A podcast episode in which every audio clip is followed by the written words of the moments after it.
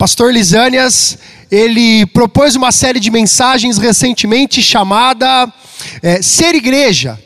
E por conta de toda essa situação que estamos vivendo, essa mensagem mudou um pouquinho de nome. Ela passou a ser chamada Ser Igreja em Casa. E hoje eu queria conversar um pouquinho com vocês, refletir um pouco acerca de um texto que está na primeira epístola do apóstolo Pedro, 1 Pedro, capítulo 2. Queria que você pegasse o seu celular aí na sua casa, que você pegasse a sua Bíblia, e queria fazer um desafio para você. Fique com o seu celular ligado, fique com a sua Bíblia aberta, para que nós possamos percorrer esse texto é, durante esse, esse tempo que nós estaremos aqui. 1 Pedro, capítulo 2, versículos 4 até o versículo 6, é um excertozinho bem pequenininho. Diz o seguinte: o texto. À medida que se aproximam dele, a pedra viva, rejeitada pelos homens, mas escolhida por Deus e preciosa para ele, vocês também estão sendo utilizados como pedras vivas na edificação de uma casa espiritual para serem sacerdócio santo, oferecendo sacrifícios espirituais aceitáveis a Deus por meio de Cristo. Versículo 6. Pois assim é dito na Escritura: Eis que ponho em Sião uma pedra angular escolhida e preciosa, e aquele que nela confia jamais será envergonhado. Senhor Jesus, essa é a tua palavra, ela é preciosa, ela é santa, ela é verdadeira. Não há nada nela que não possa nos atingir de maneira profunda e revirar a nossa vida do avesso, porque o Senhor é a palavra viva. A minha oração, Pai, é que esta palavra que é viva, ela se torne nesta manhã viva no nosso coração, na nossa mente. Que o Senhor faça com que esta palavra ela penetre no mais profundo da nossa existência, expressando quem o Senhor é e nos fazendo também entender quem somos. Fica conosco, nos abençoa que o teu Espírito Santo fale nessa manhã aos corações porque é Ele que ilumina e que nos direciona acerca da tua palavra. Por isso, Pai, fica conosco, nos abençoa enquanto olhamos para essa palavra. Amém. O tema da mensagem de hoje é: ser igreja é ser casa. Eu queria refletir em cima desse texto com vocês, pensando nessa ideia. Isso me fez pensar, me fez lembrar de um episódio que aconteceu na cidade de Santos por volta da década de 60 e década de 50, entre 50 e 60. Naquela cidade aconteceu entre 1950 e 60 um grande boom imobiliário. Vários prédios começaram a ser construídos nessa década, ao longo dessa década, prédios suntuosos, grandes, de arquitetura imponente, de metragem quadrada considerável, com vista para o mar. Nesse intervalo de 10 anos, mais de 65 edifícios foram construídos. O interessante é que durante os primeiros 10 anos de construção, aquela exuberância toda, aqueles edifícios todos na orla, serviam como um objeto de contemplação para quem passava pelas ruas. O problema é que, passados 10 anos, esses prédios todos, construídos na orla, começaram a entortar. Por isso que até hoje alguns deles ainda existem e são chamados de os prédios tortos de Santos. Eu não tenho dúvida de que os engenheiros, os arquitetos que planejaram isso, eles se prepararam para o melhor projeto, fizeram as melhores contas que podiam, compraram os melhores materiais que estavam disponíveis, contrataram a melhor equipe de construtores que deveria existir naquele tempo, porque eram empreendimentos assim desafiadores em frente ao mar. Contudo, com toda esta preocupação, eles esqueceram de, um, de uma questão básica. Eles cometeram um problema conceitual grave. Eles não entenderam que um prédio, para ficar firme, para ficar estruturado, ele precisa obrigatoriamente estar alicerçado na rocha. Para encontrar rocha em frente ao mar, era necessário perfurar 50 metros, mas eles perfuraram apenas 10. Por isso, a partir de 1970, esses prédios começaram a entortar, um por um. Nada do que existia ali, a arquitetura, a metragem, a metragem quadrada, nada daquilo pôde sustentar aqueles prédios. Alguns moradores tentaram vender os prédios, mas o valor desvalorizaram em 75%, porque ninguém queria comprar um prédio que tinha o risco de cair.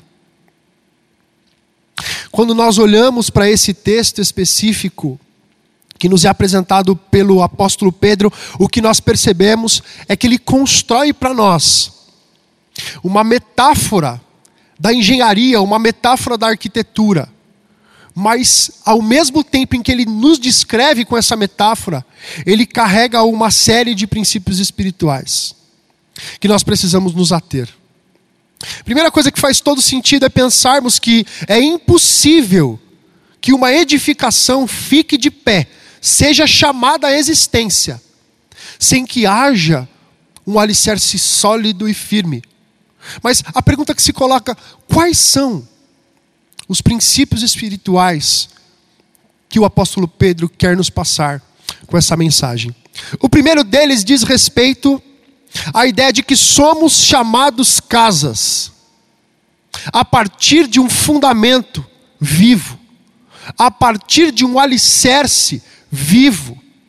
Lá em Santos existia um alicerce morto, uma pedra como qualquer outra. Mas o Senhor Jesus nos é apresentado pelo apóstolo Pedro como uma pedra viva. Olha o que diz o texto, versículo 4: À medida que se aproximam dele, a pedra viva. Quanto mais nós nos aproximamos da pedra viva, mais nós nos parecemos com ela. Agora, dois problemas se colocam quando nós lemos esse texto. Livro de Romanos, capítulo 3, versículo 11, diz o seguinte: Não há quem busque a Deus.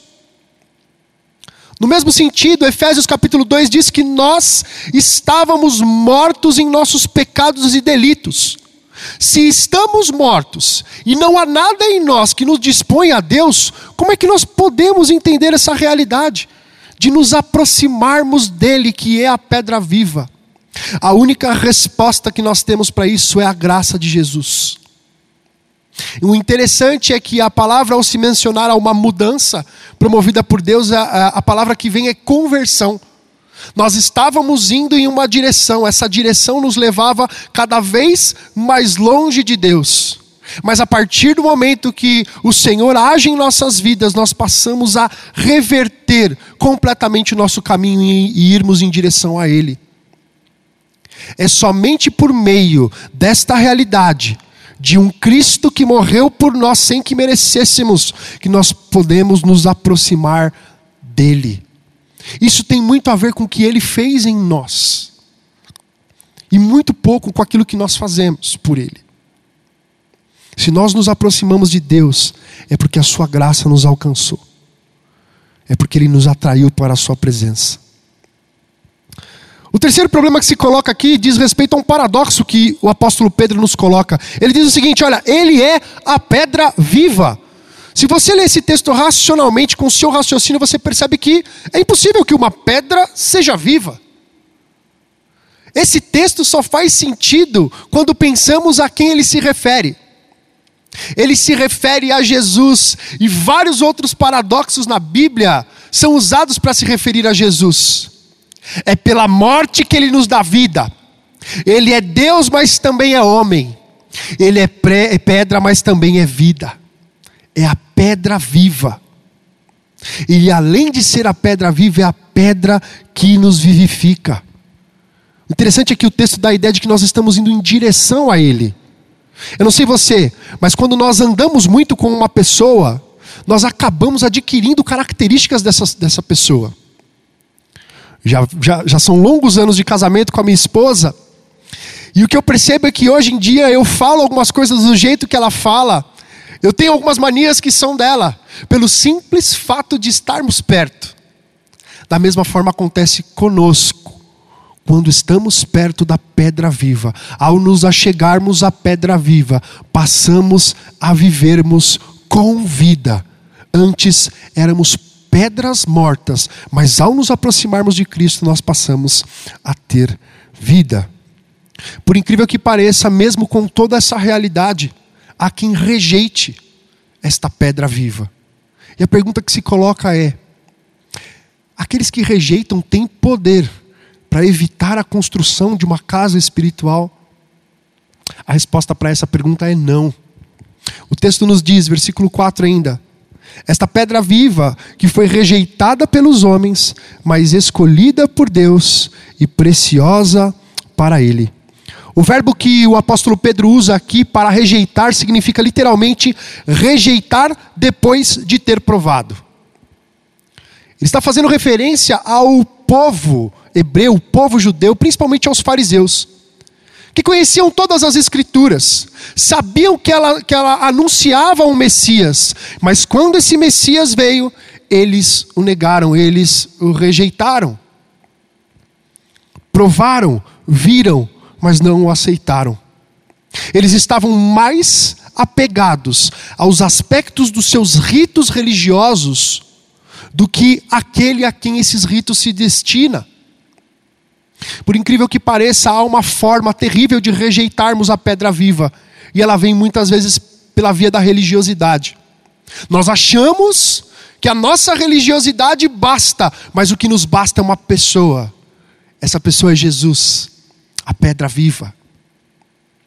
Eu não sei você, mas eu lido muito com adolescentes e jovens, e às vezes nós escutamos a seguinte frase: Eu não quero saber de Deus, eu não quero saber de igreja, o que eu quero é viver. E as pessoas que dizem isso não entendem o tamanho da contradição dessa frase. Porque não há vida distante, alheia a Jesus. É Ele quem nos dá vida, é Ele quem nos vivifica. Se estamos distante dele, nada há. Embora pareça que está tudo bem, pareça que vai bem, as, as coisas vão bem, nós não temos vida. Durante os primeiros dez anos da existência dos prédios lá de Santos, tudo parecia que estava bem. Ninguém notava nenhum tipo de desnível, nem de inclinação. Mas, quando construímos a nossa vida fora do alicerce, fora da pedra viva, a tendência é que, paulatinamente, a nossa vida comece a ruir.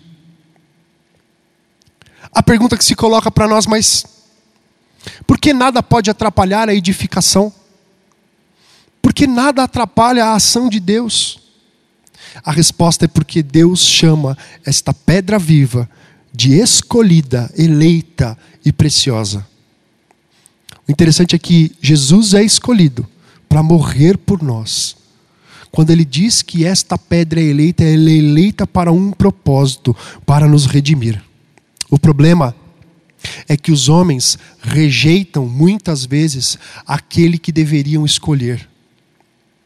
Mas para nossa infinita realidade enquanto cristãos e consciência enquanto cristãos, nós sabemos que Deus nos escolhe, mesmo merecendo da parte dele a rejeição.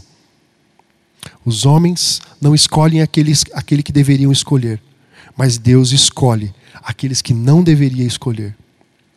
Agora, por que nós somos chamados casas a partir do fundamento vivo? Primeiro, porque nós somos convertidos ao Senhor Jesus. E segundo, porque nós fomos vivificados. Mas o que, significa isso? Significa que cada cristão pode ser um cristão sozinho? A resposta para essa pergunta é não. É impossível, como bem disse o Daniel Souza na canção, sermos igreja sem sermos um corpo. Ser casa é ser unidade na pluralidade. Perceba que o texto ele começa, nos ele começa nos definindo. Olha o que o versículo 5 diz: Vocês também estão sendo utilizados como pedras vivas na edificação de uma casa espiritual. A imagem que o apóstolo Pedro quer nos trazer aqui é que cada um de nós somos um bloco nesta casa que é edificada por Deus e somos assentados um sobre o outro. E as coisas só fazem sentido, essa casa só faz sentido porque estamos juntos. É impossível ser igreja sozinhos. Hoje nós estamos aqui em poucas pessoas, o que eu escuto são ecos. O que eu vejo é vazio. No fundo, o que nos dá mais saudade é de abraçar aqueles que são pedras vivas como nós. O que nos dá mais saudades é de trocarmos sorrisos, é de em uma só voz adorarmos ao Senhor, juntos, fisicamente. Hoje é um tempo de lamento porque estamos distante, embora a tecnologia nos aproxime. Mas a realidade do corpo é uma realidade física, do qual nós fazemos parte. Ele nos chama de casa, casa espiritual. Interessante que ninguém vai comprar uma casa ou alugar uma casa em partes. Você não chega lá para o corretor e diz: Olha, eu quero meia dúzia de janelas. Ou eu quero é, uma dúzia de portas. Me vê aí 20 metros quadrados de parede. A casa só faz sentido em sua integralidade. Por isso que o texto vai nos chamar casa espiritual. O interessante é que o autor aqui, o apóstolo Pedro, ele faz um jogo de palavras. Ele primeiro se refere a nós no plural. Vocês são pedras vivas. Agora, quando vai nos identificar enquanto povo, enquanto igreja, ele diz: na edificação de uma casa. A nossa existência enquanto povo de Deus só faz é, sentido na unidade. É isso que o apóstolo Pedro está querendo nos ensinar. Agora, o que é lindo de perceber nesse texto é que lá no início da epístola, 1 Pedro, capítulo 1, versículo 1, ele diz o seguinte: esta carta foi escrita aos eleitos de Deus, que estão dispersos na região do Ponto, Galácia, Capadócia, Ásia, Bitínia. A realidade do apóstolo Pedro aqui não é muito diferente da nossa. Ele percebe que há uma casa espiritual mais espalhada por todo o Império Romano. Hoje nós estamos isolados por conta de uma pandemia. No contexto do apóstolo Pedro, existe, um, existe uma perseguição contra os cristãos. Naquele contexto, quem governava era Nero, que, pelo simples fato de ser cristão, condenava as pessoas à morte. E essas pessoas se resguardavam em suas casas, mas mesmo assim não deixavam de ser casa espiritual. Hoje nós somos pedras vivas separadas pela circunstância, mas continuamos sendo casa espiritual, fundamentada na pedra viva que é o Senhor Jesus. Como casa espirituais, qual seria o nosso papel? Somos uma casa, mas também somos pedras. Alguma demanda, alguma necessidade para nós nesse processo de constituirmos, de edificarmos a casa? A resposta é sim. A primeira tarefa nossa, enquanto pedras vivas, é ser. O texto nos diz que ele nos chamou de pedras vivas na edificação de uma casa para sermos sacerdócio santo. Ser pedra viva na casa espiritual é realizar o sacerdócio santo. O apóstolo Pedro está trazendo uma referência do Antigo Testamento, no qual existia um sacerdote, só ele tinha acesso a Deus. E é a partir da ação dele que as pessoas chegavam a Deus. Agora, uma coisa interessante é que Jesus rasgou o seu corpo na cruz, e ao mesmo tempo em que ele rasga seu corpo na cruz, ele rasga o véu do templo o véu que separava nós, mortais comuns, da presença de Deus.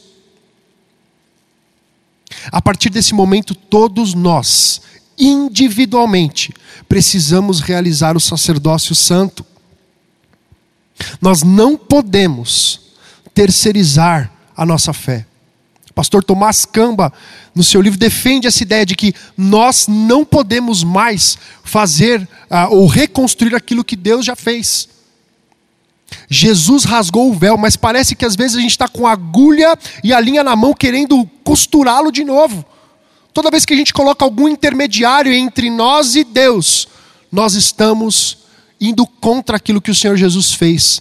Todas as vezes que a gente acha que um pastor, um sacerdote, um youtuber ou alguém necessariamente intermedia a nossa relação com Deus, nós estamos querendo reconstruir o véu que Jesus rasgou por meio da sua carne. Interessante é que a palavra em latim para sacerdócio é pontifex, que significa construtor de, pontes, aquele que constrói pontes.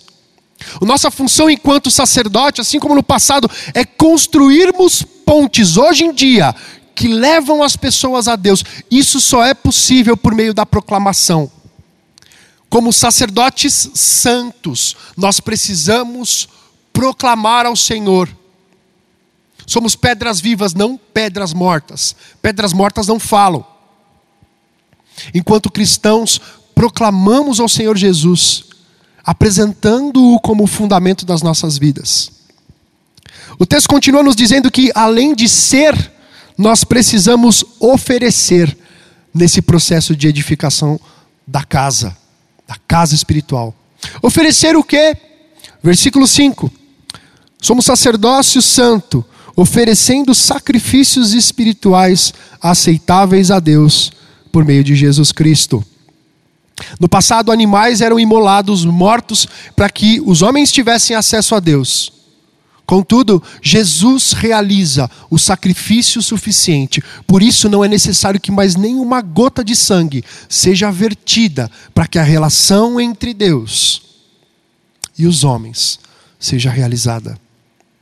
Agora, o que nos, nos é desafiado nesse texto é que realizemos um sacrifício espiritual. Isso significa que nós precisamos imolar, a exemplo de Cristo, no altar, aquilo que somos, aquilo que temos e aquilo que fazemos. Este é o chamado para as nossas vidas.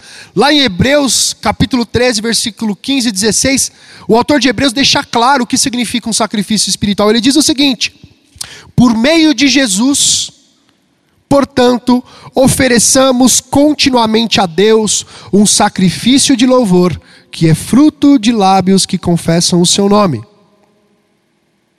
Não se esqueçam de fazer o bem e de repartir com os outros o que vocês têm, pois tais sacrifícios, de tais sacrifícios Deus se agrada. Um sacrifício espiritual é uma vida de constante louvor a Deus.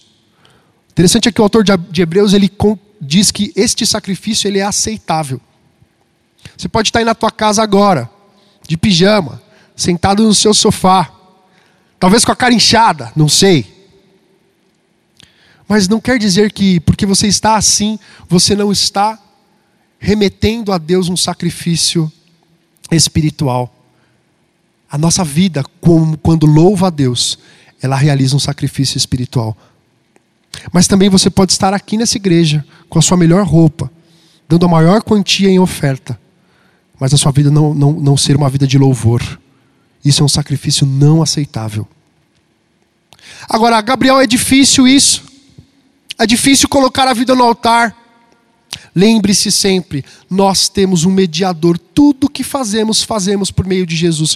Olha o final do versículo, diz o seguinte: Vocês fazem tudo isso por meio de Cristo, por meio de Jesus Cristo. É Ele que nos torna pedras vivas, é Ele que nos edifica enquanto casas espirituais, é Ele que nos faz sacerdote santo, é Ele que proporciona ou possibilita que ofereçamos sacrifícios espirituais e aceitáveis. Mas por que ser casa é uma unidade na pluralidade? Porque não existe pedra individual destacada do todo.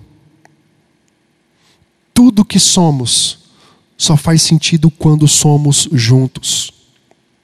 Eu lembro de uma história de um rei de Esparta que convidava outros reis para passarem os dias no seu reinado, na sua cidade.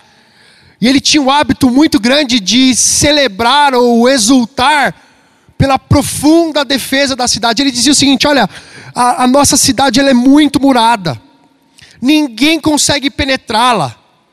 Não há nenhum exército de nenhum lugar do mundo que consiga invadi-lo, porque ela é plenamente murada.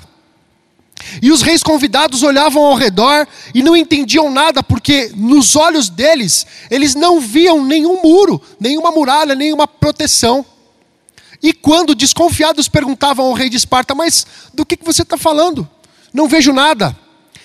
Este rei apontava para os seus soldados e dizia: Cada um destes homens é um bloco que sustenta a proteção dessa cidade.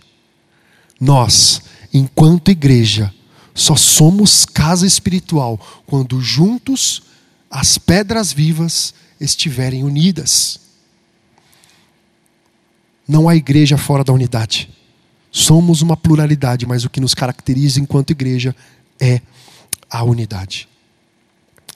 O texto continua falando um pouquinho sobre por que esta casa é tão consistente, por que essa casa é tão sólida.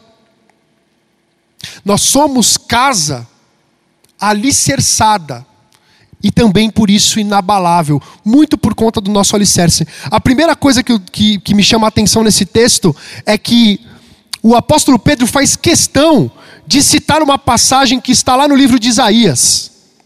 Quase oito séculos separam o livro de Isaías da primeira epístola do apóstolo Pedro. Mas ele entende que é a Escritura que dá o fundamento, que nos aponta para o Cristo vivo, a pedra viva, o nosso alicerce. Tanto Cristo é vivo, pedra viva, quanto palavra viva. É isso que a palavra nos ensina. Por isso que um fundamento é, para as nossas vidas é a palavra de Deus. A Bíblia é a palavra de Deus de capa a capa. Tudo que está ali aponta para Cristo e nos conta o seu plano de salvação para as nossas vidas. Após dizer que ele tira tudo isso das Escrituras, ele vai dizer o seguinte: Eis que ponho em Sião uma pedra angular, escolhida e preciosa. A palavra pedra angular, ela é extraída da engenharia do, do, do período. Era ela quem dava a base para qualquer tipo de construção. Tanto Isaías como Pedro estão dizendo: Jesus é o único fundamento sólido, é o único alicerce sólido que pode fazer com que essa casa espiritual cresça, seja chamada à existência. E ele encerra o texto, versículo 6, dizendo o seguinte: E aquele que nela confia jamais será envergonhado. A palavra confiar pode ser muito bem traduzida aqui por ter fé. Aquele que crer nele jamais será envergonhado. A firmeza dessa casa espiritual, que é construída a partir de Jesus, só é possível para aqueles que têm fé. O interessante é que ele diz que confiar nele, se confiarmos nele, nós jamais seremos envergonhados. A palavra que o apóstolo Pedro usa aqui dá a ideia de confundidos ou ficar desamparados. Certa vez eu fui até, um pouco antes de trabalhar, fui até uma padaria, tomar o meu café da manhã, pedi o meu pão na chapa, pedi o meu café com leite, tomei aquele café gostoso. Quando fui pagar, percebi que tinha esquecido a carteira a maior vergonha que podia existir veio sobre mim. Porque a moça que estava ali falou assim: oh, ele esqueceu a carteira, falando com o cara do caixa. Todos olhavam para mim, aquela sensação de desamparo, de não saber o que fazer, de não ter nenhum tipo de base. É desse tipo de sentimento que o apóstolo Pedro está falando aqui. Quem confia em Cristo e entende que Ele é o fundamento vivo, é a pedra viva, jamais será envergonhado, jamais sentirá essa sensação de desamparo. Agora, deixe-me lhe dizer algo. Nunca nós estivemos tanto tempo nas nossas casas como nós temos vivido hoje em dia. Você está no seu prédio ou na sua casa, vivendo com a sua família, e entendendo que este espaço é seguro. Eu acho muito pouco provável que venha na sua cabeça diariamente a dúvida se este firmamento, se este fundamento da sua casa ou do seu prédio, ele é sólido. Muito pouco provável que você pense todos os dias se o prédio vai cair ou não. Porque você tem uma convicção no fundo do seu coração de que aquela edificação é sólida, de que ela está bem alicerçada. Por isso que você não hesita em colocar a sua família ali e fazer daquele lugar um espaço de proteção. Deixe-me dizer algo a vocês.